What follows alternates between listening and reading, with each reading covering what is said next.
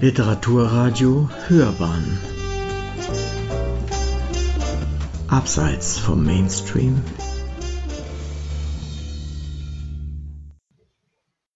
Guten Tag, mein Name ist Dagmar Leupold. Ich lese Ihnen heute aus dem gerade erschienenen Roman Dagegen die Elefanten einige Passagen aus den ersten beiden Kapiteln vor. Die Kapitel sind nach Monaten organisiert. Es geht im Februar los und ähm, der zweite Auszug wäre dann aus dem Monat März. Da ich aus dem Anfang lese, muss ich auch keine großen Vorreden schwingen. Es alle Figuren, die für den Roman wichtig sind, insbesondere die Hauptfigur Herr Harald, äh, kommen in den gelesenen Passagen vor. Im Februar. Da ist er. Herr Harald lässt seinen Blick über die Mäntel, Schirme, Rucksäcke, Aktentaschen und Einkaufstüten schweifen, deren vorübergehender Hüter er ist. Inventur. Am Geruch erkennt er den Unterschied zwischen Reichtum und Behauptung. Er könnte es beschreiben, aber wem und wozu? Sein Einsatzort die Oper, Balkon links, und, wenn Not am Mann ist, die Philharmonie im unwirtlichen Untergeschoss. Ein Wald aus Gestänge wie Totholz. Als Einspringer, wenn auch selten, übernimmt er zusätzlich einen Garderobenabschnitt im schönsten Theater der Stadt. Am liebsten die Nummern 700 bis 850, genau gegenüber der zweiflügeligen Eingangstür und damit der Vorfreude in den Gesichtern der Gäste. Meist ist er bei Klavier, Solo oder Kammermusikabenden im Einsatz, die feierlich sind, ohne einzuschüchtern. Darum liebt er sie. Zugig ist es dort in der Garderobe. Deshalb ist er besonders froh um die weißen, vornehm fadenscheinigen Handschuhe, die er der Schuppenflechte wegen trägt. Wie ein Archivar, der Kostbares verwaltet. Warme Hände, warmes Herz. Einsam wacht, wie es im Weihnachtslied heißt, wäre die zutreffendste Beschreibung für das, was er tut. Würde er, fragte jemand nach seiner Arbeit, womöglich sagen. Überhaupt hat er schöne Antworten auf nicht gestellte Fragen parat.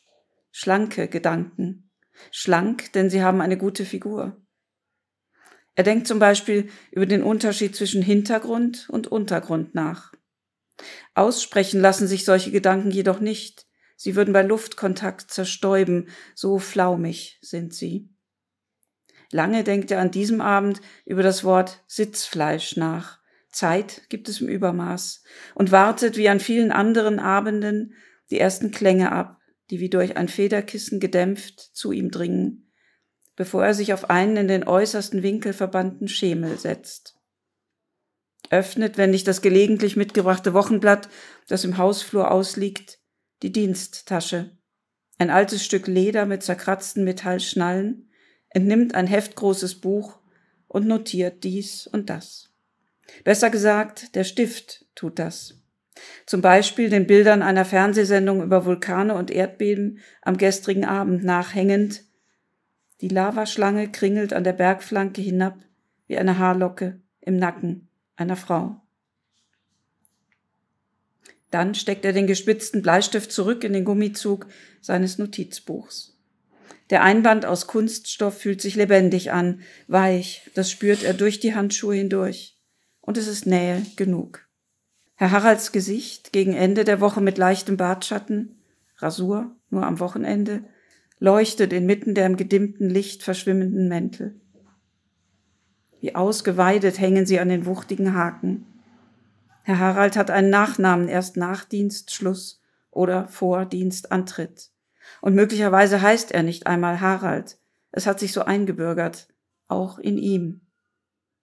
In der Oper kontrolliert er die Eintrittskarten, denn niemand darf an seiner Garderobe etwas abgeben, das nicht zum Bereich Balkon links gehört. Wenn alles seine Richtigkeit hat, übergibt er, weiß behandschuht, die gestanzten Messingmarke mit der Nummer an den Eigentümer des noch körperwarmen Mantels. Frauen verstauen die Plakette behutsam, als wäre sie eine Oblate, die sie später auf ihre Zunge zu betten gedenken. Er liebt den Unterschied zwischen den ruhigen Stunden, wenn im großen Kessel des Opernhauses Schicksale ausgesungen werden, und den geschäftigen, wenn alle Besucher leicht erhitzt einen dünnen Schweißfilm auf Stirn und Schläfen, noch halb in der gerade bezeugten und überwundenen Intrige oder dem gelösten Liebesknoten gefangen steckend, nach ihrem Eigentum verlangen, die Nummernschildchen mal sanft, mal herrisch auf der zerschürften Glasfläche der Theke deponieren und gegen andere Anwärter verteidigen, indem sie sie möglichst unauffällig, gleichwohl auffordernd, in seine Richtung schieben. Wie ein Anrecht, sie haben schließlich viel mitgemacht. Herr Harald hatte einen Trick erfunden, wie schwere Mäntel schadlos von den Haken gelöst werden können, ohne dass die Schlaufen reißen oder der Kragen leidet. Packt den Mantel von hinten im Schulterbereich, so als wolle er einen Delinquenten verhaften, mit sehr festem Griff und schiebt ihn hinauf, bis er über der oberen Haltung der Garderobe schwebt. Dann lässt er ihn auf sich zufallen, stellt sich dabei vor, bei einer Ohnmacht einzuspringen und achtet sorgsam darauf, den Mantel nicht ungebührlich eng in die Arme zu schließen. Das gelingt ihm mit bis zu drei Mänteln auf einmal. Die Schlange vor seinem Garderobenbereich schrumpft am schnellsten.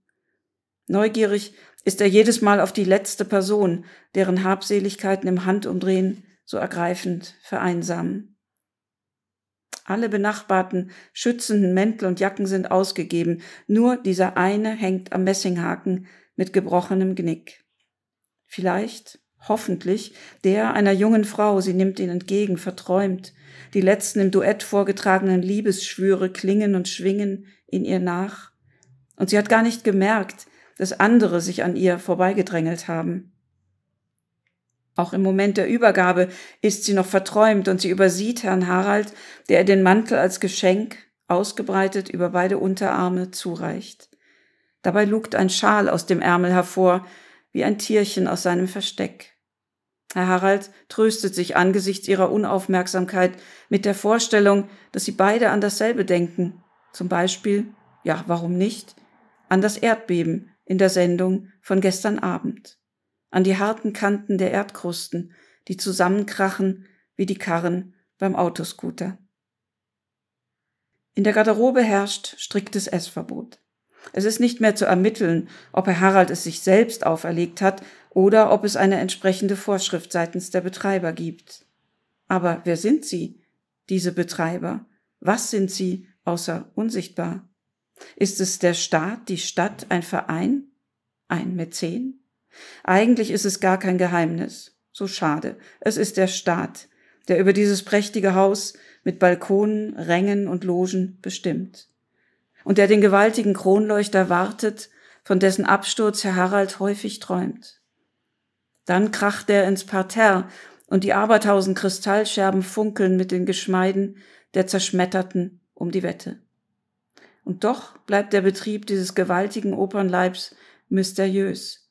Sein Atmen, sein Herzschlag, seine springlebendigen Nerven. Herr Harald ist im Besitz eines Vertrags. Punkt um. Das hat einmal angefangen, als etwas anderes zu Ende gegangen war, nach Vorfällen, und jetzt gilt er. Er, Herr Harald, nimmt die Arbeit, die ihm jemand gibt. So einfach. Er isst nicht, nein, aber er gestattet sich Bonbons mit Eukalyptusgeschmack und weiß, dass Eukalyptuswälder lichterloh brennen, wenn man sie lässt und die Koalas zu fliegen beginnen vor Angst.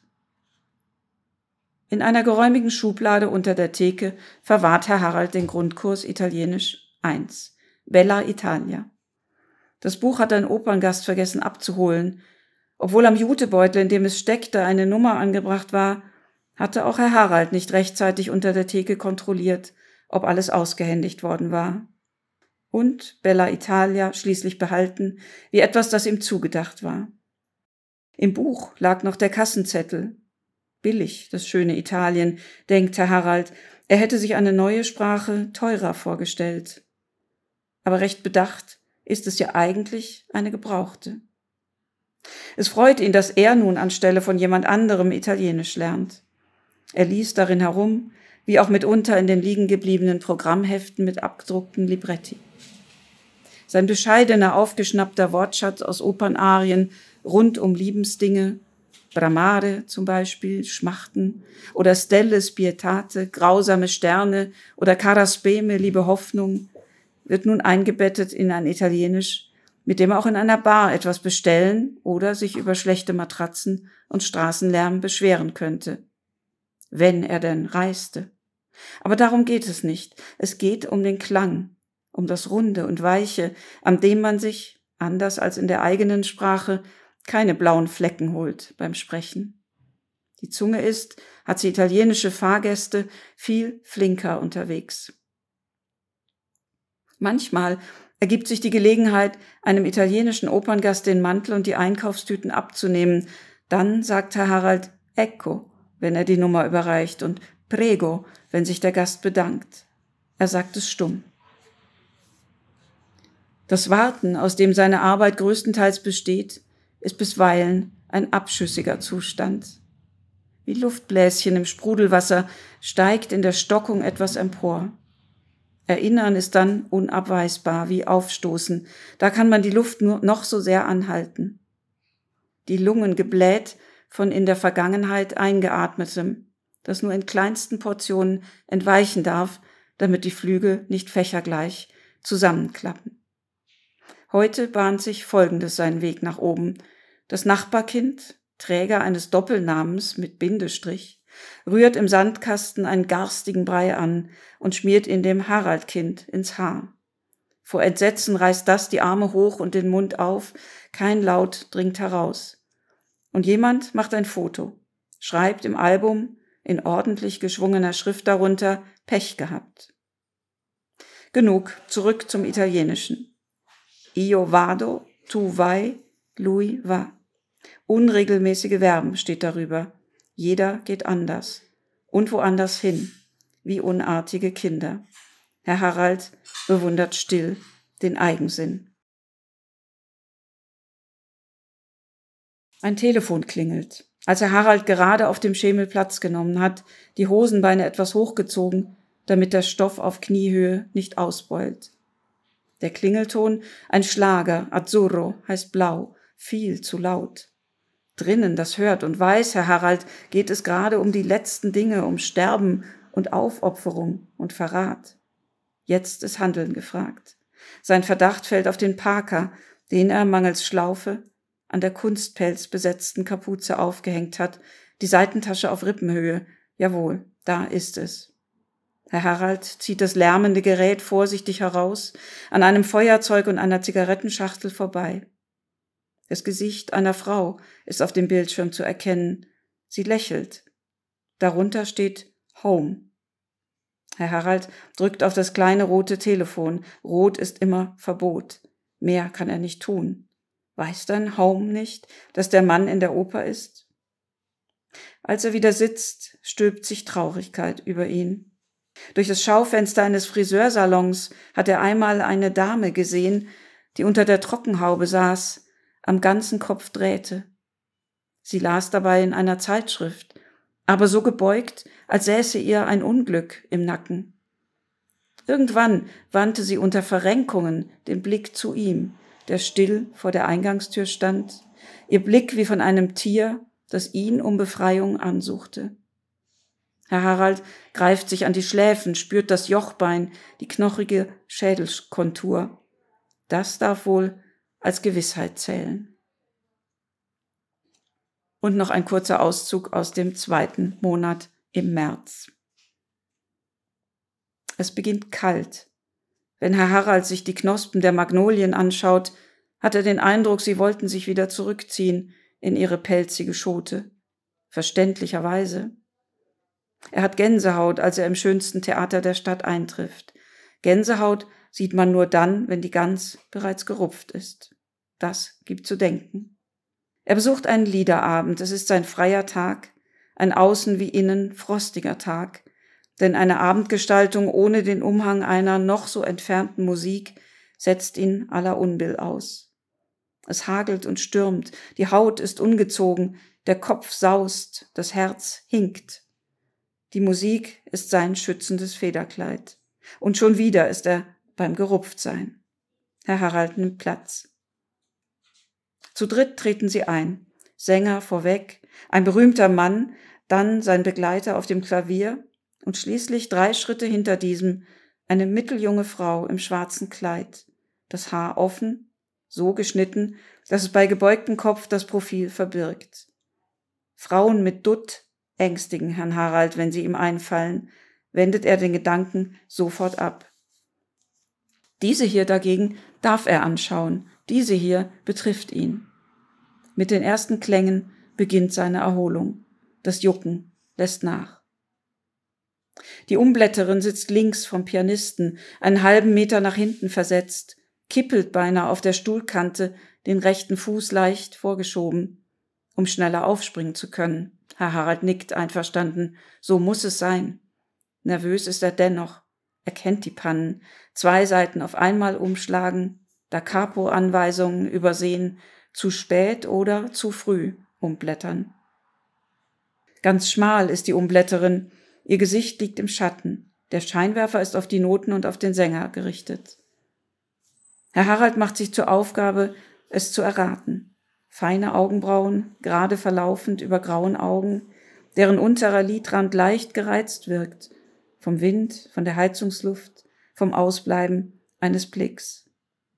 Feinporige Haut, eher trocken und daher zu Falten neigend, feine Falten, plissiert an den Schläfen.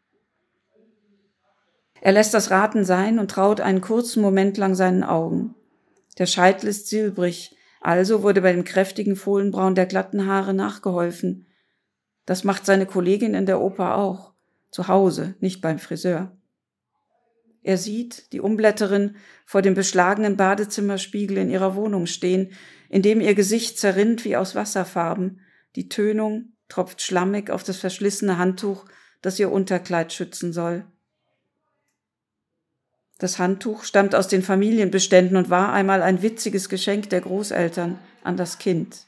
Ein 500 D-Mark-Schein mit dem gemalten Porträt eines bartlosen Mannes. Ausgeleierte Frottemaschen hängen wie festgenähte Tränen auf dessen Wangen. Die Umblätterin föhnt nun ihr Haar, das im warmen Wind urlaubt. Herr Haralds Blick kehrt zur Bühne zurück.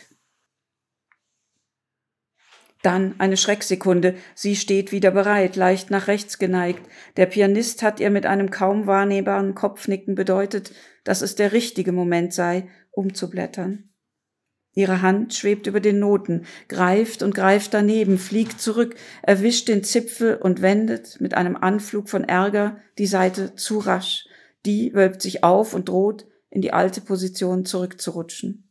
Der Pianist versetzt ihr einen Schlag, sie flacht ab. Da wird er zornig, haut in die Tasten. Ach, Tränen machen nicht Maiengrün, machen tote Liebe nicht wieder blühen. Herr Harald entschuldigt sich leise. Er wird sie nicht wieder ablenken schiebt die Hände unter die Oberschenkel, unterbindet damit das unruhige Kneten und Kratzen. Wenn du, denkt er, und sucht dabei nicht den Blick der Umblätterin, wenn du deinen Mantel einmal beim Balkon links abgeben würdest, ich nähte ihm Flügel an. Herzlich willkommen zu einer neuen Podcast-Folge von Hörbahn on Stage. Ich bin Uwe Kulnig und mein Gast bei Literaturradio Hörbahn ist Dagmar Leupold. In dieser Sendung geht es um ihren Roman Dagegen die Elefanten. Ich möchte mit der Autorin über ihr Buch, seinen Inhalt, seine Bedeutung und über ihren Protagonisten sprechen. Wie schreibt, wie recherchiert und wie plottet sie? Und natürlich auch, wie sind ihre weiteren literarischen Pläne? Mich interessiert ebenso, wie vermutlich unsere Hörer auch, der Mensch Dagmar Leupold. Ich freue mich darauf, was sie uns zu erzählen hat. Herzlich willkommen bei der 79. Sendung Hörbahn on Stage. Schön, dass Sie hier zu uns nach Schwabing in die Sendung gekommen sind. Herzlich willkommen. Ganz herzlichen Dank. Wie war Ihnen zumute, als Sie es hieß, der Gasteig wird abgerissen? Also ich habe immer verstanden, dass er umgebaut wird und nicht abgerissen. Insofern hielt sich mein Schreck in Grenzen. Ähm, ich muss aber auch wirklich sagen, dass ich ihn von innen ziemlich unschön finde. Es ist kein besonders gastlicher Ort. Von außen abends erleuchtet, wenn man sich von unten nähert, wunderbar. Aber ähm, also in den Konzertpausen steht man irgendwie in sehr unwirtlichen Gängen herum. hm, ich habe mich immer eher wie in einer Behörde gefühlt als in, in einem Ort der Festlichkeit, der Musik, der Gemeinschaft. Ja. Mhm. Deswegen ähm, hoffe ich einfach, dass der Umbau auch was die Räumlichkeiten, die nicht den großen Konzertsaal oder kleinen Konzertsaal betreffen, da auch was verändert. Mhm. Ich fand die Blackbox eigentlich immer ganz schön zu lesen. Haben Sie da auch schon gelesen? Ja, da habe ich ne? auch schon gelesen, beziehungsweise auch moderiert, mhm. Lesungen moderiert. Das mache ich auch immer mal wieder und gern. Mhm. Ähm, und ja, tatsächlich ist das ein, ein, schöner Ort, wo auch mal ein bisschen entlegenere Sachen stattfinden. Ja, nicht nur der Mainstream mhm. zu Wort kommt oder zu Klang kommt. Mhm. Aber ich gebe Ihnen recht, das ist schon ein durch diese die durch das Hallenartige teilweise schon etwas äh, ja, ja und unschöne Materialien, unschöne ja, Farben. Ja. Die 70er eben, ja. Es war mal modern sozusagen in den 70er und da, naja. Ich bin gespannt, haben Sie eine Idee, wie es, umgebaut wird? Haben Sie mal Pläne Ich habe hab nur das, was man dann auch in der Zeitung ne? sehen und lesen kann, mit Interesse gelesen, aber äh, einer meiner Söhne ist Architekt und mit dem habe ich ein bisschen drüber gesprochen aber ich bin nicht gut in räumlicher Vorstellung. Das mhm. heißt, wenn ich so einen Plan sehe, dann habe ich nicht gleich das vor Augen, wie mhm, es aussehen verstehe. wird. Ja. Naja, dann sind wir gespannt, was mhm. es wird. Und, äh, Hauptsache, die Musik geht weiter. Ja, die Musik geht mhm. weiter und vielleicht auch die Möglichkeit, hier und da mal was zu lesen oder ja. die Bücher schauen sind ja da auch immer. Ja, die sind da auch immer, ja. Und dafür mhm. sind sie ja nicht schlecht geeignet, die Räumlichkeiten da in der ersten Etage ja, zumindest. Ja, ne? Naja, es könnte auch besser sein. Ja, jetzt haben wir die Isar Philharmonie. Ja, ja, also, naja, aber es, alles dreht sich, alles bewegt sich sozusagen. Sie leben ja auch hier in München. Und äh, wie leben Sie als Schriftstellerin in München? Wie lebt es sich? Also ich, es ist jetzt nicht so, dass ich aufwache und denke, ich bin Schriftstellerin und ja, das ist, es ist natürlich nicht abstrakt, weil es manchmal sehr konkret wird, nämlich dann, wenn ich am Schreibtisch sitze. Ähm, aber ich glaube schon, dass es ein Unterschied ist, ob man als Schriftstellerin in Berlin lebt oder in München. Und zwar einfach, weil Tausende von Schriftstellern und Schriftstellerinnen in Berlin leben und das ist jetzt in München nicht so. Also ich habe lange für den Deutschen Literaturfonds im Vorstand äh, bzw. im Kuratorium gesessen und kannte damals die Statistiken gut. Und also der, das antragsschwächste Bundesland ist Hessen und in Hessen Kassel. Aber ich würde mal sagen, weit über 80 Prozent aller Anträge stammten von Berliner Autorinnen und Autoren. Und da ist dann schon irgendwie der Ellbogen schnell ausgefahren in Berlin, ja, wenn man das bisschen an Territorium, an Aufmerksamkeit verteidigen muss oder will. Und das finde ich in München sehr angenehm. So ist es hier nicht. Also es gibt natürlich literarische Treffen und ich kenne sehr viele, bin mit sehr vielen auch befreundet, aber ich habe jetzt eben nicht das Gefühl von, von, von Wettbewerb und durchsetzen müssen. Das gefällt mir gut an München. München galt ja mal als die Stadt der Verlage. Das ändert sich aber, habe ich das ja. Gefühl, schon sehr stark. Meinen Sie, es wird den Schriftstellern hier in München etwas fehlen, wenn die Verlage vor Ort immer weniger werden?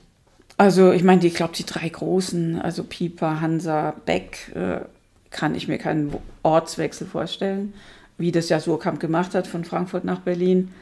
Oh ja, und ansonsten, ich bin nicht der Meinung, dass jede Veränderung Fortschritt ist, aber ich bin auch nicht der Meinung, dass jede Veränderung zu bedauern ist. Ja. Mhm. Deswegen, also was mir leid tun würde oder beziehungsweise schon leid tut, ist, dass es sehr viele kleinere Verlage, die eben nicht so umsatzstarkes Programm haben, ähm, nur unter Selbstausbeutung, wenn überhaupt, weiter existieren.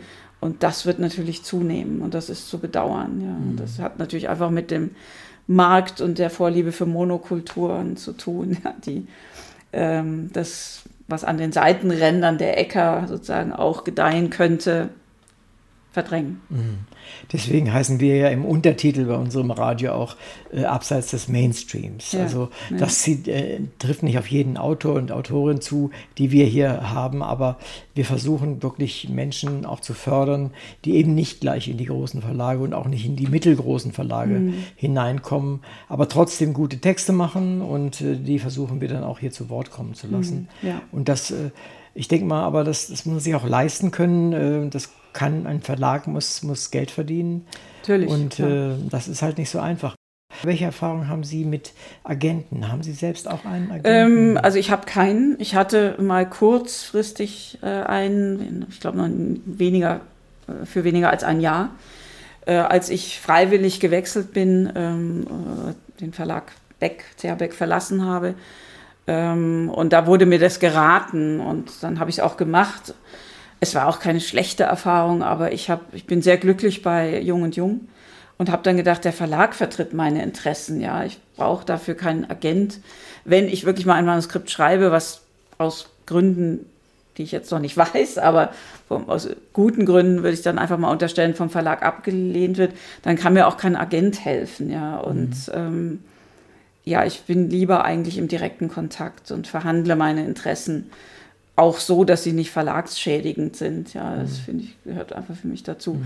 Ich kann mir aber gut vorstellen, dass es für jüngere Autoren, Autorinnen sich wirklich anders darstellt. Ähm, aber ich bin so alter Hase, ich mag jetzt nicht mehr mhm. verändern und ich habe das immer selber ähm, im direkten Kontakt mit dem Verlag alles Wichtige vereinbart. Ich glaube, das ist sicherlich äh, für Jüngere oder für Anfänger, welchen Alters auch immer, äh, wichtiger als für Sie, die, die wissen, ja. wie es geht. Sie haben ein Netzwerk, Sie haben schon veröffentlicht und, und, und. Das ist einfach eine ganze Ecke leichter, ja. denke ich. Und es ist eben wesentlich unüberschaubarer geworden, als, ja, als ich begonnen habe. Es gibt ja, also es gibt ja, also die, die Bücher Lawinen nehmen ja stetig zu, bestehen letztlich aus weniger Titeln äh, oder beziehungsweise viele der Titel verschwinden auch einfach wieder oder der Autoren und Autorinnen. Es gibt so einen Debüthunger, aber aufs zweite Buch hat dann schon oft keiner mehr Appetit. Ja. Mhm. Und insofern, ja, glaube ich, dass die gut beraten sind, wenn sie jemand haben, der ihnen mhm. einfach bei den entscheidenden Fragen hilft. Mhm, denke ich auch. Dieses seltsame Missverhältnis, was öfter mal publiziert wird, nämlich dass sehr wenige Bücher letztendlich den weit größten Umsatz mhm, machen mm, gegenüber den vielen anderen, zeigt ja schon ganz deutlich, äh, wie viel Idealismus in den äh, Verlagen, in den kleineren, mittleren Verlagen ist. Äh, man kann ja von Glück reden, wenn man mal wirklich einen, einen Goodseller oder einen Bestseller mm, womöglich mm. hat. Und, und Longseller sind ja ganz besonders wertvoll. Aber das ist schon, das zeigt schon irgendwie ein, ein, ein deutliches seltsames, schräges Verhältnis des Marktes zu, dem, zu den Schriftstellern. Ja, also für den Markt ist natürlich das Produkt der Schriftsteller, sprich die Bücher, auch nur eine Ware, ja. ja und ja. Ähm, der, äh, den kann ich mir jetzt auch, also der ist herzlos und ich kann ihn mir auch anders gar nicht denken, ja. Mhm. Ähm, in dieser Gesellschaft leben wir schon alle sehr, sehr lange, viele, viele Jahrzehnte, ja. wo das Ökonomische das absolute Primat hat. Äh, und insofern bin ich umso dankbarer, ja, dass es immer noch Verlage gibt, auch übrigens kleine Verlage, die unglaublich gute Lyrik veröffentlichen. Ja. Und ja, ich kann nur hoffen, dass es ja nicht noch unausgeglichener wird. Ja, dass mhm. man einfach merkt, das ist wirklich ein Desiderat, also man, das ist eine Möglichkeit einer Gesellschaft auch über sich selber nachzudenken, indem man die Bücher liest, die in derselben Gesellschaft geschrieben werden, in die Filme geht, in die Theater geht, in die Bilder anschaut. Ja, das ist ja eine Möglichkeit, ja, wie eine Plattform, auf mhm. der man sich mhm. auch so ein bisschen selbst befragt. Ja, in welcher Gesellschaft bin ich eigentlich zu Hause? Und dafür ist für mich eben Kunst und Kultur unersetzlich. Mhm. Ja. Und wir haben jetzt lange noch darauf so mehr oder weniger verzichten müssen durch die. Ja, äh, jedenfalls auf alles, was performativ genau, sozusagen fest genau. äh, stattfinden muss. Also ja. können wir genießen, hoffentlich nicht nur diesen Sommer, sondern ein bisschen ja. länger oder deutlich ja. länger. Aber nichts Genaues weiß man nicht. Also insofern wird sich das zeigen. Komme ich vielleicht mal direkt äh, zu Herrn Harald. Herr Harald ist ja schon eine besondere Gestalt. Ich frage mal so rum. Kennen Sie einen Herrn Harald, den Sie gerne verewigen wollten, oder verewigen Sie einen Herrn Harald, den Sie sich wünschen? Ähm, also ersteres nein. Ähm, ich bin aber eine, ähm, glaube ich, sehr gute Beobachterin und ähm, mache das auch sehr gerne. Also sitze irgendwo und schau. Und ich gehe tatsächlich viel in die Oper, viel in Konzerte und insofern setzt sich sozusagen diese Figur des Herrn Harald einfach aus unendlich vielen mikroskopisch kleinen ja. Beobachtungsscherbchen zusammen, ja. Und also nachträglich kann ich das sagen, das ist nicht, dass es vorher so programmatisch feststeht, dass mir, glaube ich, bei diesem Roman schon auch am Herzen lag, mir eine Figur wirklich anzuverwandeln, also jemanden zu würdigen, der überhaupt nicht ich bin. Und da hat in gewisser Weise Olga Tokarczuk ihren Verdienst oder Anteil mhm. daran, deren Nobelpreisrede ich äh, außerordentlich gut fand, in der sie den Begriff der Zärtlichkeit ins Zentrum gestellt hat und ihn, das kriegst du jetzt nicht wörtlich hin, aber mehr oder weniger so definiert hat, dass Zärtlichkeit in der Literatur all das ist, was man allen zukommen lässt, außer sich selbst. Also ein, ein, ein Impuls, sich sozusagen als Mitmensch auch zu sehen. Ja, das war natürlich auch ein bisschen gegen Handke, ohne dass der Name je fiel. Ähm, ja, und also eine solche Figur ist für mich dieser Herr Harald, ja, der mhm. natürlich sozusagen unterhalb unserer Wahrnehmung läuft, normalerweise. Ja. Wir nehmen solche Menschen in ihrer Funktion wahr, aber nicht in, als Person. Ja. ja.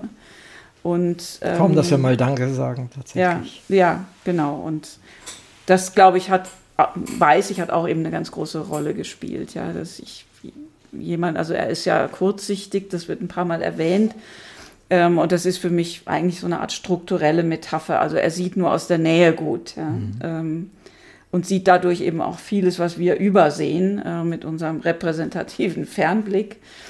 Und ähm, ja, ich wollte so eine eigensinnige Figur, im wahrsten Sinne eine exzentrische Figur, nicht aus dem Zentrum heraus, ja. Was ja Oper und diese ganzen großbürgerlichen Orte sind. Ja, eigentlich ja. sind, ja. ja. Und die vom Rand aus zu betrachten, also das ist für mich der Sinn der Figur Harald. Mhm. Ich finde, er ist sympathisch und auch manchmal unsympathisch zugleich. Ja. Ähm, ich habe mal eine Fernsehsendung gesehen und da war ein Mensch, wie ich finde, der war so ein bisschen ähnlich gestrickt. Ähm, der bezeichnete sich selbst als Nebenmensch. Mhm.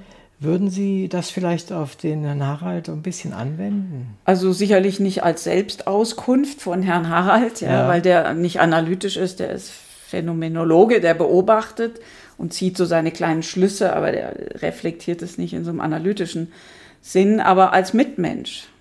Mitmensch. Das ist ja, also meines Wissens gibt es das in keiner anderen Sprache, dieses Wort. Und das ist ja schon mal wunderbar, ja, dass wir so veranlagt sind, dass wir immer schon Mitmensch sind. Ähm, das würdigt sozusagen seine Umgebung ja nicht. Also die Katze, die später im Roman ja, auftaucht, ja. würdigt das vielleicht. Aber ähm, das ist ja dann was, was das erschließende Lesen sozusagen offen liegt. Ja? Mhm. Oder das ist meine Hoffnung, dass mhm. das geschieht. Mhm. Verstehe. Wenn Sie jetzt jemand fragt, was ist eigentlich das Thema dieses Buchs?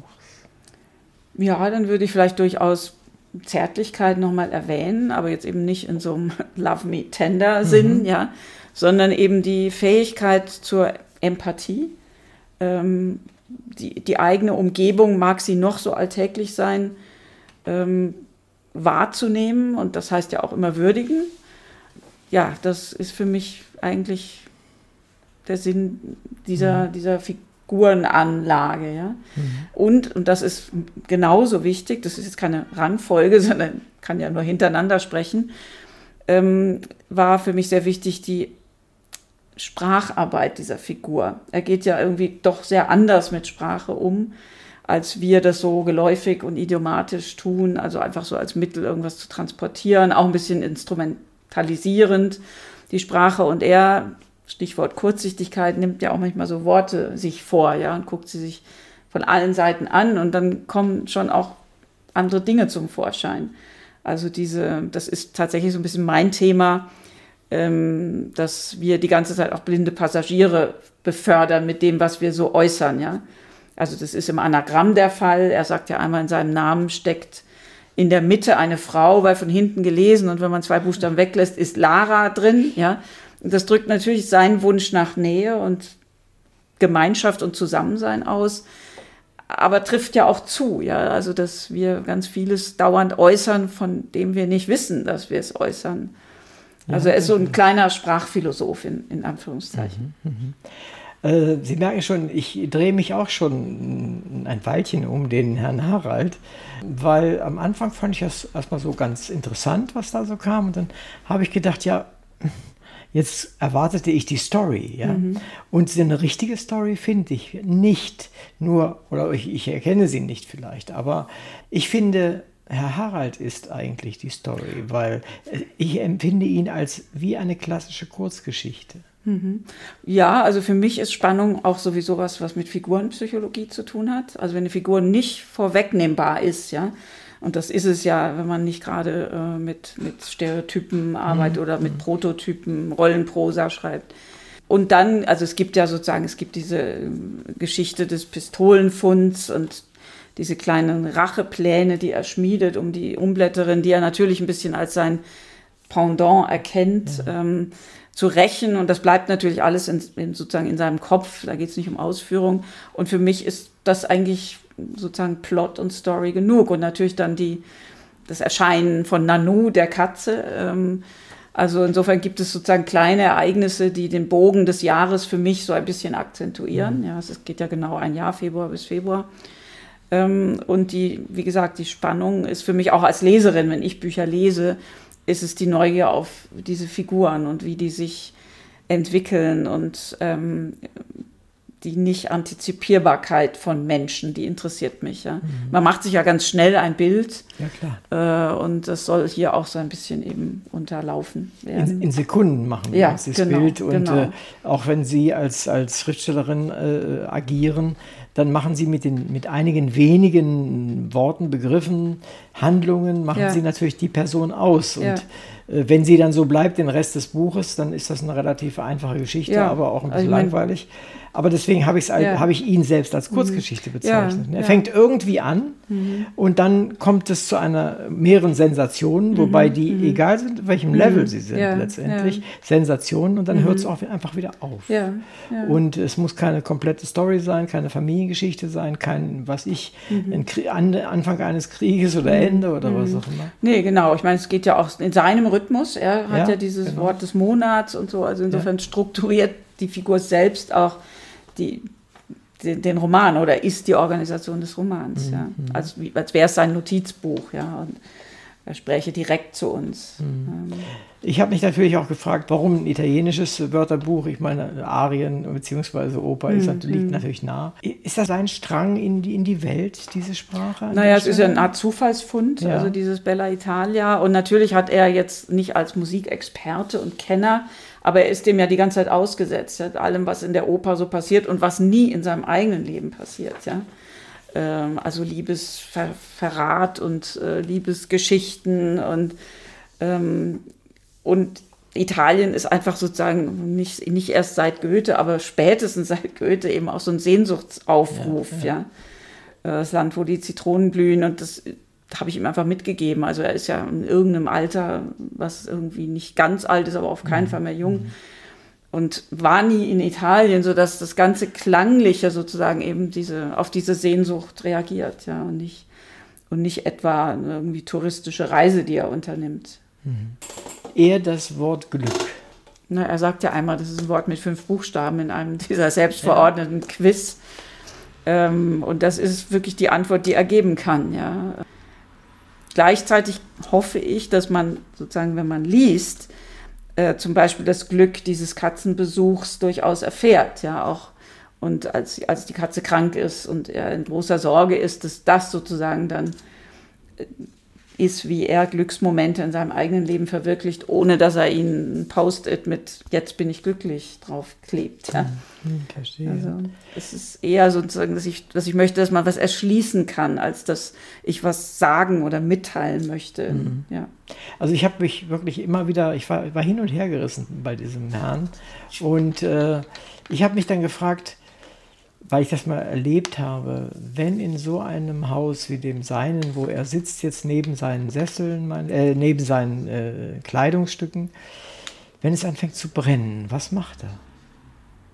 Kann ich nicht beantworten, aber er hat ja mal so eine kleine ähm, Notlage, die er ja ganz gut meistert oder in, aus seiner Sicht, nämlich als, der Name fällt nicht, aber ich glaube, als Leser spürt man, es geht um irgendeine Wagner-Oper und deswegen ja. ist alles in Wallung und sich ein Paar anfängt zu streiten, ist relativ am Anfang des mhm, Romans. Mhm.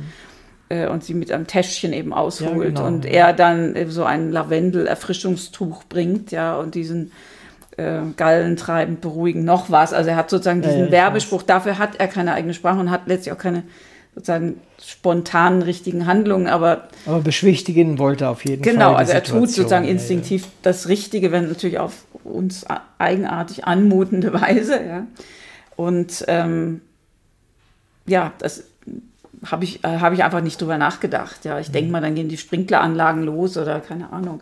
Also in der Oper, ja. Aber ja, ist klar. Also es gibt in dem Fall ist er sozusagen jemand, der darauf durchaus reagiert und jetzt nicht irgendwie stur in seinem äh, Regierungsbezirk sitzen mhm. bleibt. Mhm. Ja. Er, er, nimmt Anteil. Ja. Er sagt ja auch mal, jeden, den er anschaut, jeder, der ihn anschaut, jeder Mensch, der, den er anschaut, geht ihn etwas an. Mhm. Also ich finde es ja auch sehr schön, dass er sich wirklich verantwortlich fühlt für das, was er dort aufbewahrt und nicht nur einfach da so ja. hin, hinschmeißt ja. und, und äh, ja. ja. Gott, dann bleibt es eben hängen, sondern er wünscht sich ja auch so Empfänger für, für hängen gebliebene Kleidung genau, oder sowas. Genau. Ja. Und er sagt ja einmal, ähm, also als er selber im Programmheft der Oper blättert, und er weiß ja, wann er Dienst hat, aber natürlich steht das nicht im Programmheft, aber er schaut auf ein Datum mit Stolz und äh, ähm, ich sehe etwas, was du nicht siehst. Ja? Mhm. Und das, das ist für mich die Quintessenz. Also er restituiert sich die Würde, die ihm verweigert wird, ja, indem er mhm. doch immer mal wieder, jedenfalls in bestimmten Momenten, weiß, er, also was man jetzt während Corona systemrelevant genannt hat, ja, genau. ähm, das ist er durchaus, ja, auch wenn man es dem Programmheft nicht entnimmt. Mhm. Nee, verstehe schon. Es mhm. gäbe es ein großes Chaos, wenn das nicht so wäre. Ja. Oder wir hätten im Opernhaus. Oder halt selbst, Schließfächer oder so, ja. ja also sowas, natürlich ja. schon jetzt auch Ersatzformen Alte, im Museum und so, aber hm, richtig, in der Oper eben nicht. Hm. Ja, dieser gute Mann ist kein Hero im klassischen Sinne für einen Roman, aber er ist auf jeden Fall der Protagonist was, welchen Abschluss des Romans? Hatten Sie sich den vorgestellt, so wie er jetzt ist? Oder hatten Sie sich etwas anderes überlegt? Nein, also es ist ja für mich ist es ein offenes Ende, ja. ja das wir aber glaube ich hier nicht verraten sollen. Nein, nein, das, das habe ich. Deswegen habe ich auch genau. einfach das so ja, gemacht. aber ähm, das ist, glaube ich, aber was, wenn ich selber über meine äh, Romane nachdenke, was was ganz offensichtlich irgendwie ein Wunsch in mir ist, ein Impuls, ein Drang, damit zusammenhängt, dass jedenfalls Lektüren, die für mich wichtig sind, für mich nicht enden mit dem Zuschlagen des Buchs. Mhm. Also die, dann ist jemand eben da, diese, diese Figuren hat man als menschliche Begegnungen erlebt und da, das, glaube ich, drängt mich sozusagen zu offenen Enden. Ja, ähm, und war wohl auch in diesem Fall so, ja. Mhm. Aber nicht, weil sie sich von ihren äh, Helden in Häkchen nicht verabschieden können, sondern weil sie die Situation lieber offen gestalten. Ja, oder beziehungsweise eben einfach für mich das sozusagen die, die einmal stattgefundene Begegnung und alles, was einem dann so auch, man reagiert als Leser, Leserin ja auch gefühlsmäßig und mhm. mit Nachdenken, dass das sozusagen weitergeht. Das ist für mich sozusagen im offenen Ende liegt darin für mich ein gewisser Hinweis ja, auf diese mhm. Unabschließbarkeit. Sie haben, Sie haben ja eine, eine sehr, wie ich fand, eine weiche Sprache gewählt, äh, die mich auch sehr angesprochen hat. Mhm, mh. Könnten Sie das irgendwie den Hörern beschreiben, was, was mhm. Sie getan haben mit Ihrer Sprache? Ja, also ich denke, ich meine, Schreiben ist nun mal Spracharbeit. Mhm. Ähm, auch Figuren gibt es nur als Sprachgeschöpfe. Äh, ja, das, das ist das Material, aus dem man was gestalten kann.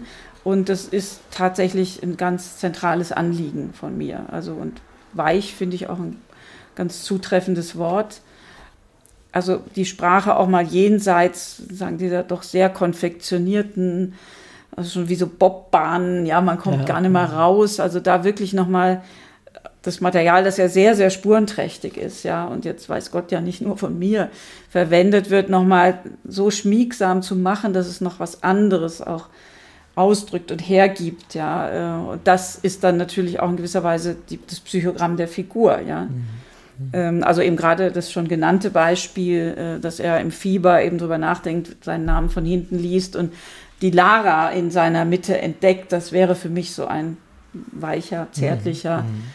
ähm, und auch kreativer Umgang mit Sprache, ja, mhm. die eben dann nicht nur einfach Botschaft von A nach B ist, sondern ähm, wirklich was Materielles, Sinnliches bekommt. Mhm. Also man ist, finde ich, schon in seiner Gestalt öfter mal in seinem Kopf tatsächlich. Ja, absolut. Ja. ja ich meine, wenn also, wenn sowas gesagt wird wie warten ist ein abschüssiger Zustand, das ist jetzt ja nicht ein Wort, das einem auf sofort einfällt, aber man versteht dann ja auch ganz viel über seine Seelenverfassung, weil er dieses ungewöhnliche ja. Wort abschüssig verwendet oder ich es für ihn verwende. Ja. Nee, nee, aber ja. es ist, äh, ich meine, ja. mitunter, das findet man oftmals oder öfter in, in ihrem äh, Text, dass es einzelne Worte sind, die dann so ganze Situationen wirklich markieren ja. hm. und äh, einen dann auch einen Moment innehalten lassen ja, ja. und dann überlegen, was hat sie da jetzt eigentlich geschrieben oder was hat er jetzt gesagt mhm, oder ja, gedacht oder sowas. Ja. Man, sich, man, verliert ja den Abstand zu ihnen als Schreiber äh, in Bezug auf dann, also man gewinnt ihn in Bezug auf den, ähm, den Protagonisten. Wir haben ja im Augenblick jetzt recht viel über den, den, Roman gesprochen, was zu Recht ist natürlich. Sie haben ihn ja auch jetzt vorgestellt und ein Stückchen daraus gelesen. Und ich kann ihn einfach nur empfehlen, weil es, äh, auch das Buch, finde ich, ist auch weich. Also, wenn ich das so sagen darf, es ist klein, handlich mhm. und es passt einfach wunderbar mhm. äh, zu, dem, zu dem Mann und es passt auch irgendwie zu dem Thema und zu dem Text und zu ja, der Sprache. Ich mag das Format auch gerne. Das ist natürlich von, vom Verlag. Ja, ja es ja, hat ja. sowas Taschen ist schön, in die einfach. Tasche ja, zu stecken. Ja, ja. Es ist kein Buch, wie, hm. man es so kennt und man sieht äh, das äh, Titelbild, das Cover. Äh, dort sieht man auch nur seine übergeschlagenen Beine. Mhm. Und äh, ich gehe mal davon aus, dass es seine sein sollen. Und ähm, das ist auch so, so ein typisches Zeichen von der ist nicht so auffällig. Genau, ja? Der steht genau, nicht mit, mit, Schemel. mit Bizeps mm. da, sondern mm. der ist ja. einfach da und man kann ihn auch leicht ja. übersehen, ja. wenn er nicht gerade in Funktion ist. Also ich finde, das Buch ist insgesamt sehr schön geworden. Äh, also mir gefällt das gut.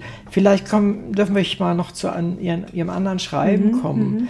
Sie schreiben ja wirklich viele, viele verschiedene Themen auch mhm, an. Sie mhm. sprachen schon über Lyrik. Mhm. Vielleicht werden wir nachher noch ein Wort über Lyrik verlieren, aber im Augenblick bleiben wir vielleicht noch mal bei der Prosa. Sie haben ein, vor längerer Zeit ein Buch geschrieben über Ihren Vater. Mhm. Und zwar gab es dort einen Satz, äh, dass Sie ihn, glaube ich, zweimal gefunden haben oder ich habe es nicht mehr so ganz mhm, im Kopf. Mhm. Aber vielleicht können Sie uns einfach erzählen, es ist ja immer so eine Sache, wenn man über seinen Vater respektive seine Mutter schreibt. Wie, ja, wie, ähm, wie ging Ihnen das? Ähm, das, ist, also das ist eine heikle Sache, ja, wobei ähm, ich unterscheiden würde zwischen privat und persönlich. Also es ist sicher ein sehr persönliches Buch, ähm, aber eben kein privates, mhm. weil ich, jedenfalls habe ich es versucht und von den Reaktionen, die ich insgesamt bekommen habe, glaube ich auch, dass es gelungen ist, ähm, an, am Leben, Lebenslauf meines Vaters, an seiner problematischen auch Figur, ja, was Exemplarisches auch zu zeigen, was natürlich mit der Generation zu tun hat, mit der zentralen Kriegserfahrung, also ihn jetzt nicht als Privatperson zu schildern, sondern als jemand, der eben auch in einer bestimmten geschichtlichen Situation äh, mein Vater war, wurde. Und deswegen ist es auch zweigeteilt. Also der erste Teil des Buchs nach den Kriegen ähm, ist, Kriegen, genau. ähm, ist sozusagen ein Erinnerungsteil, also die junge Bundesrepublik, die 60er Jahre, während der ich aufgewachsen bin ähm, Wirtschaftswunder und so weiter. Und der zweite Teil, wahrscheinlich etwas weniger kulinarisch, dann die Besichtigung dieser mir ganz fremden, dieses mir ganz fremden Menschen. Ähm, und ich habe sehr viel recherchiert in Archiven.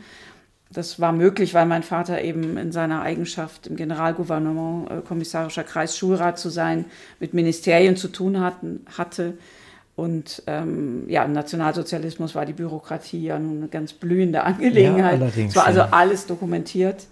Ähm, aber das ging aus seinem von ihm selbst verfassten Lebenslauf alles nicht hervor. Er hat sehr spät promoviert im Leben, er war Mathematiker. Und für diese Promotion musste er sozusagen einen offiziellen Lebenslauf schreiben. Und der war einfach getürkt, der war geschönt, ja, der hatte mhm. große Lücken. Ähm, und ja, insofern war eben dieser zweite Teil dann eben auch ein wirklich detektivischer. Ähm, und ich, also ein Impuls war sicherlich, ich hatte zu dem Zeitpunkt schon auch Kinder, dass ich dachte, es soll ihnen anders ergehen als mir. Ähm, also die Generation der Schweigenden wird es ja auch immer genannt. Ähm, ähm, die Kinder haben nicht gefragt, die Eltern haben nicht gesprochen. Also wie so ein Deal, ja. Mhm. mhm. Und ich wollte nicht, dass das so weitergeht. Und ähm, also das war sicherlich einer meiner Hauptgründe, diesen, dieses, mich an dieses, wie ich immer noch finde, heikle Unterfangen mhm. zu machen. Und ähm, bin sehr froh, dass ich es gemacht habe und ja, gab ja auch wirklich sehr, sehr große Resonanz und das ist auch sogar übersetzt worden. Und in welche Sprache? Ins Italienische. Ins Italienische. Hm, hm. Ja, also für mich ist es ein wichtiges Buch gewesen und ähm, ja eine Form der Vervollständigung sozusagen von hm, ganz lückenhaften Tochter sein. Ja. Ich, ich ähm, hatte damals natürlich alles gelesen, was in erster Linie Söhne äh, über ihre Kriegsväter oder manchmal mhm. auch Großväter geschrieben hatten. Und ich, soweit ich mich erinnere, und das ist 2004 erschienen, gab es damals nur, wie hieß sie, mittlerweile gestorben, die war auch im ZDF Ansagerin und die hat über, also sie hat auch über ihren äh. Vater, komme jetzt leider weder auf Namen noch Titel. Auf jeden Fall war weit und breit keine Tochter, äh, außer uns beiden. Da hat sich jetzt, glaube ich, ein bisschen was geändert, aber ähm, das schien mir auch nochmal wichtig. Mhm. Ihr Vater ist, glaube ich, in den 80ern gestorben. Habe ich das richtig 86, in Erinnerung? 86. Genau. Mhm. Ähm, das ist ja nun doch schon eine Weile her und es ist fast eine andere Zeit als heute. Aber was denken Sie, wäre er mit Ihrem Buch, so wie es dann erschienen ist, einverstanden gewesen? Kann ich wirklich nicht beantworten. Ja, ich vermute eher nicht, wobei mein Vater ähm, noch sozusagen die aller, allererste Gedichtveröffentlichung hat er noch erlebt. Es war ein Gedicht in der Zeit, und da ist er vor Stolz äh, schier geplatzt, äh, weil er auch in gewisser Weise, was ja aus dem Roman nach den Kriegen auch hervorgeht, ähm, war Mathematiker von Beruf, aber er wollte sozusagen Romancier sein, hat sie auch als solcher gesehen und hatte ein Lebensprojekt, ist, aus dem nie was geworden ist. Ich habe aber das, was es von ihm literarisch gibt, gelesen. Äh, Erzählungen in erster mhm. Linie und Abgebrochenes. Ähm, also dieser Stolz war auch schon sozusagen sehr narzisstisch, sozusagen jetzt mein verstehe, Geschöpf, ja, macht das ja, jetzt. Ja, und ähm, dasselbe gilt für meine Mutter. Ähm, also ich habe mal ein Essay geschrieben mit dem Titel Schreiben ist meine Mundart, weil wir als Kinder ostpreußischen Dialekt und, oder beziehungsweise das ostpreußische R lernen ja, sollten, mussten. Und das weiß ich heute, das war ein sehr programmatischer, ist ein sehr programmatischer Text geworden, ein sehr programmatischer Titel, weil wenn ich mir auch noch beim Schreiben den Mund verbieten lasse, dann brauche ich nicht zu schreiben. Mhm, mhm. Das verstehe ich durchaus. Ja. Ich springe jetzt mal in ein ganz anderes Thema, nämlich Sie haben ein Buch geschrieben über den Selbstmord von äh, Heinrich von Kleist und von Ulrike Meinhof. Ulrike Meinhof was, ja. genau. Ja. Wie passt das denn zusammen? A, zu, zueinander und B, zu Ihnen? Ja, also es passt zu mir als sozusagen neugierige Person, ähm, wissensbegierige. Und Heinrich von Kleist ist ein ganz, ganz wichtiger Autor für mich. Mhm. Äh, sicher einer sozusagen der Referenzen. Ähm, und ich wollte jetzt nicht über die, die, Menschen, die gelebt haben, schreiben, insofern auch nicht über ihre Selbstmorde, sondern was mich immer schon interessiert, auch in anderen Romanen, in dem vorletzten ganz großes Thema, ist, ist Gewalt. Und gehen, wie, ist, ist zum Beispiel Sprache auch, Sprachhandeln kann das auch gewalttätig sein, ja. Und ähm, es gab sicher auch ein paar Zufälle, die sozusagen für mich die beiden als Chiffren sozusagen interess interessant gemacht haben. Ähm, dazu gehört, dass beiden das Gehirn entnommen wurde nach ihrem mhm. Selbstmord und weil man das unbedingt pathologisieren wollte, man wollte oh. sozusagen die Ursache im Gehirn finden. Von Kleist wusste ich das nicht. Ja, ja. bei Kleist auch. Ähm, da gibt es auch die, die Obduktionsberichte. Ja, ähm, und mich hat einfach interessiert, die Kreuzung, er äh, entlässt sich selbst als 17-Jähriger aus der äh, Armee, ganz mhm. ungewöhnlich, und ergreift die Feder und sie schmeißt die Feder hin und ergreift die Waffe. Mhm, ja, also das war für mich sozusagen die Schnittstelle, wo ich dann eben dieses natürlich vollkommen fiktive Konstrukt in so einer Art Selbstgespräch, er ihr Briefe schreibt ähm, und dieses Gewaltthema sozusagen als heißen Kern um, umgebt, um, umgeht, umschreibt, immer wieder erforscht. Ja? Und ähm, ja, das fand ich. Daneben gab es noch ein paar Sachen, dass sie nun mal Ulrike heißt und seine Hauptbriefpartnerin, ja. seine Halbschwester auch Ulrike. Also genau, also die ja. allermeisten seiner Briefe gehen an Ulrike. Mhm. Ja, Darüber denkt er ja auch sozusagen gesammelte nach. Briefe genau, habe ich zu Hause. Genau, genau. Und ähm, die Verzweiflung, die beide jeweils zu dem getrieben hat, was sie getan haben und falsch getan haben, mhm. ja, die hat mich eben auch sehr umgetrieben. Mhm. Ja. Wie kam das Buch an beim Publikum?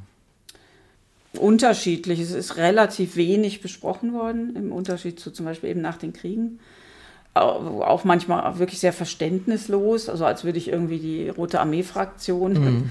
äh, und ihr Handeln und Tun begrüßen. Äh, das Verstehe. kann eigentlich nur jemand sagen, der es nicht gelesen ja. hat. Ja.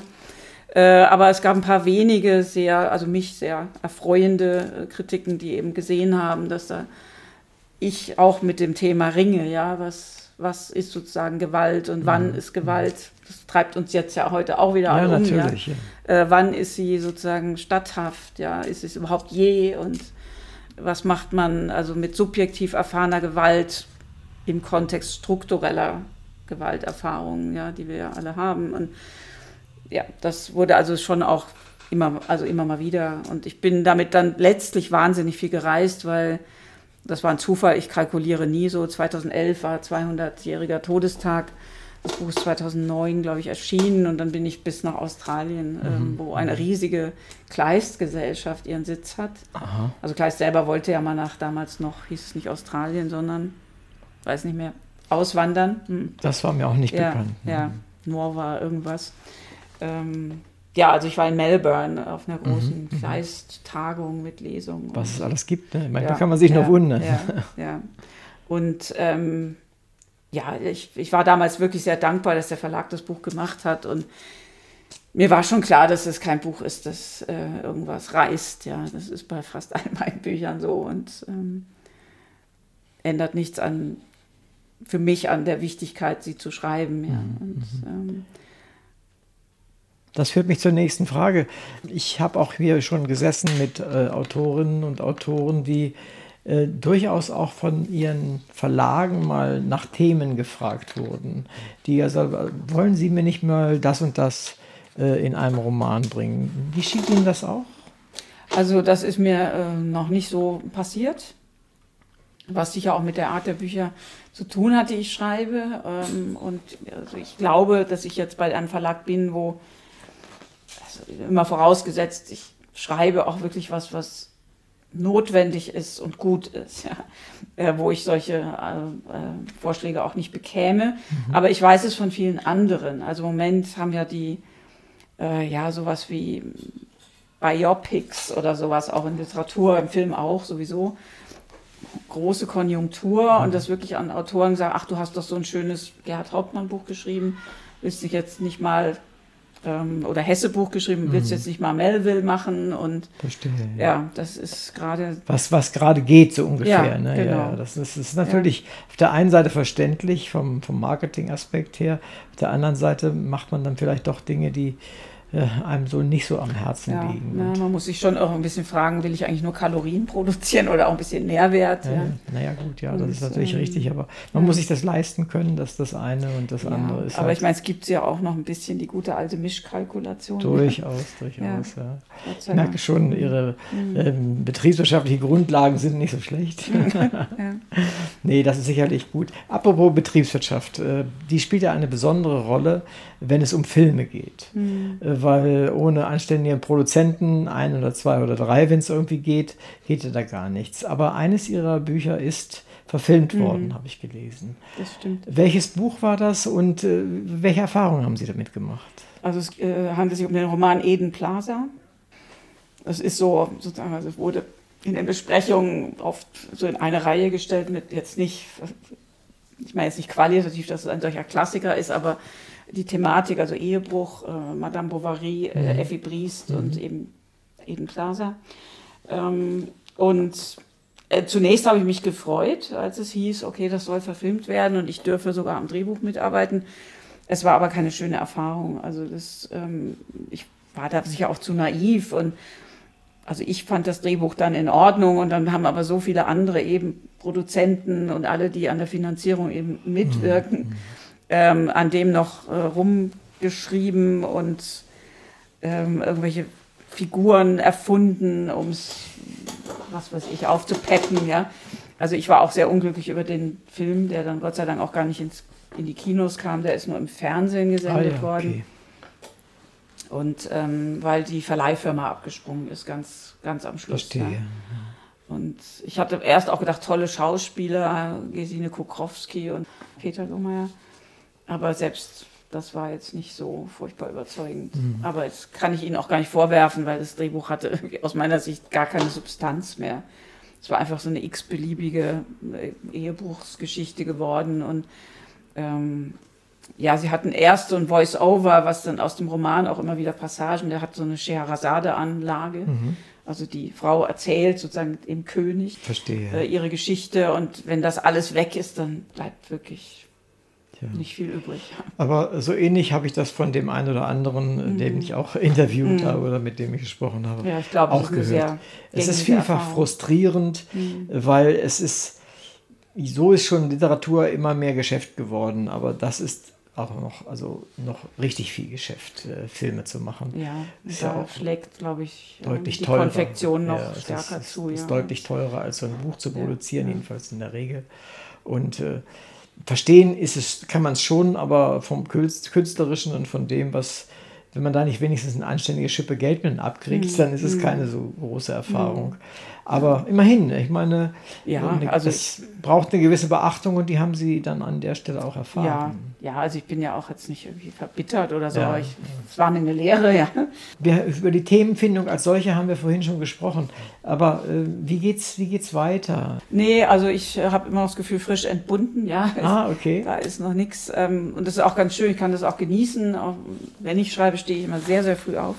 Um 5 Uhr nämlich. Oh. Und das auch mal schön ist, eben sein zu lassen, ja. Bisschen zivilere Uhrzeiten zu haben. Ähm, und ich habe sehr viele äh, Sachen, die ich auch sehr gerne mache. Also ich schreibe gerade an einer Laudatio, habe jetzt das Akzenteheft, das jetzt im Juni, Juli kommt, bin ich die Herausgeberin, habe das Thema gewählt, die Beiträgen, Beitragenden ausgesucht. Schön. Muss jetzt Korrektur lesen, also ähm, mache einen Ruth-Rehmann-Abend Ende Juni in der Akademie der Schönen Künste. Mhm. Ähm, das führt mich noch zu der Frage, die ich, die ich mir noch notiert hatte, nämlich nach Ihren Funktionen. Sie haben ja immer äh, auch Funktionen gehabt. Äh, was haben Sie derzeit für Funktionen? Die Sie äh, eigentlich also keine, Gott sei Dank. Ich habe ja 17 Jahre an der Uni Tübingen das Studio genau, Literatur ja, Theater da wollte ich auch nochmal drauf zurückkommen. Ähm, ja. Was toll war, ähm, ähm, und aber ich jetzt auch wirklich froh bin, dass ich also erst nicht mehr pendeln muss. Das ist schon anstrengend, wenn man 17 Jahre macht. Ja, ja, ja. Ähm, und ich vermisse auch das Unterrichten nicht. Ich vermisse die lebendigen Kontakte. Andererseits bestehen die natürlich weiter. Mhm. Ich werde nächste Woche auch nach Tübingen fahren ähm, für eine Lesung. Ähm, und außerdem habe ich jetzt in den letzten zwei Monaten zwei Literaturwerkstätten gemacht. Eine in der Nähe von Wien, eine hier am Literaturhaus. Also das Unterrichten macht schon Spaß. Mhm. Und wenn es mal so, wenn es sporadisch ist, dann gern. Aber jede, ich hatte jede Woche äh, vier Seminare zu halten. Das war schon auch sehr aufwendig, wirklich, arbeitsaufwendig. Ja. Aus der Akademie der Schönen Künste bin ich wieder ausgetreten. Ähm, und ähm, also ich habe im Moment auch gar nicht das Verlangen, äh, irgendwelche Ämter anzutreten mhm. oder mhm. Funktionen zu haben. Ich finde das sehr schön, dass ich jetzt wieder auch ein bisschen mehr selbstbestimmte Zeit habe. Mhm, und wenn mir jemand was anbietet und ich das interessant finde, dann kann ich es annehmen und muss nicht sagen, tut mir leid, äh, geht nicht mit der Uni. Ja, das, hm, ja, verstehe. das ist schön, genieße ich. Ich habe noch gar nicht Ihre Rolle als Übersetzerin angesprochen. Ähm, Sie übersetzen, habe ich nicht richtig orientiert, bin aus dem Russischen? Ist das, das, ist meine Schwester. Ach, das ist Ihre Schwester, ja, das Entschuldigung. Ist meine Schwester Gabriele Leupold, die ist wirklich eine herausragende Übersetzerin. Ich habe früher übersetzt, ah, okay. mache ich aber jetzt nicht mehr, und zwar aus dem Italienischen und auch mal einen äh, amerikanischen Lyriker, also aus dem amerikanischen ja, Englisch. Ja. Habe das dann aber sein gelassen, weil ich eben parallel auch immer an der Uni war. Ähm, parallel zum eigenen Schreiben, zu eigenen Projekten und eben über 12, 13 Jahre am Norddeutschen Literaturfonds, was eben auch bedeutet, zweimal im Jahr 150 Manuskripte. Das ist das ähm, Heftige ja, daran. Dann habe ich einfach, es gibt großartige Übersetzerinnen, zu denen habe ich mich selber eigentlich nicht gezählt. Hm, ich bin trotzdem stimmt. froh, dass ich es gemacht habe. Ähm, also mein Hauptwerk war die Übersetzung von Cesar del Paveses Lyrik, äh, Laborare Stanca. Ja, ja.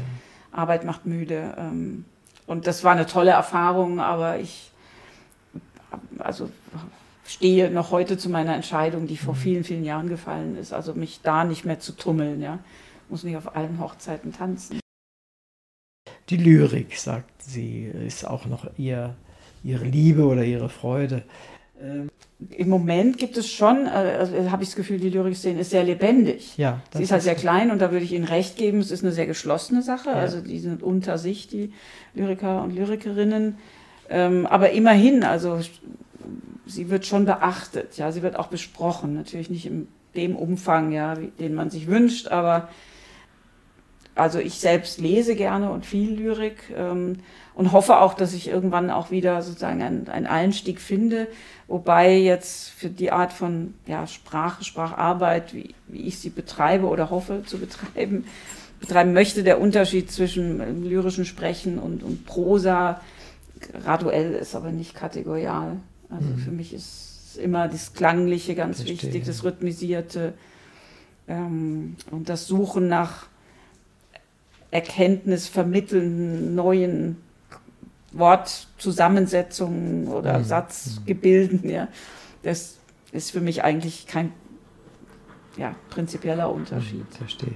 Also wir haben durchaus auch manchmal hier Lyrikerinnen, glaube ich, waren es bisher immer, sitzen und wenn die vorlesen, also ihre Texte lesen und ich mich mit ihnen unterhalte, dann bin ich auch immer ganz begeistert, was tatsächlich äh, an, an, Ideen, an Vorstellungen, an Leben, wie Sie es sagen, mhm. dann auch damit rüberkommt. Ja, ja. Und das ist, finde ich, sehr schön. Also. Vor allen Dingen sind das durchaus auch jüngere Leute. Ja, nee, und also die, da gibt es auch tollen Nachwuchs. Also das ist kein... Ähm, Stillstand, ja. Und ich hoffe, es bleibt so. Ja, ich glaube, da macht das Lyrikkabinett auch keinen schlechten Die Job. Die machen tolle Arbeit, ja. ja. ja ja. Darf ich Ihnen die letzte Frage stellen? Nämlich, wenn Sie einen Wunsch erfüllt bekämen, der auf jeden Fall erfüllt wird, was würden Sie sich wünschen? Oh, schwierig.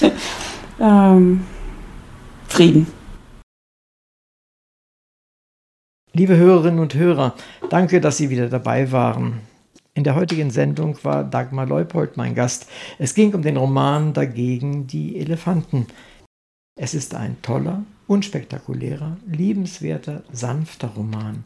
Es ist mehr als lesenswert. Wer Ruhe in sich, das Ohr für feine Töne und das Auge für zarte Farben hat, für den ist es zu lesen das reinste Vergnügen. Ich bin Uwe Kulnig vom Literaturradio Hörbahn und sage vielen Dank, Frau Leupold, dass Sie heute hier bei uns waren und so viel über Ihr Buch, Ihr Schreiben und Ihre Vorstellungen von der Schriftstellerei erzählt haben. Daher sage ich auch im Namen unserer ZuhörerInnen sowohl für das Buch als auch für Ihre Mitwirkung recht herzlichen Dank. Ich habe zu danken.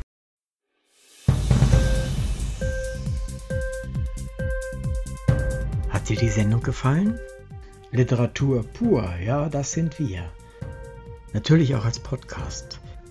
Hier kannst du unsere Podcasts hören. Anchor, Spotify, Apple Podcast, iTunes, Google Podcasts, radio.de und viele andere mehr.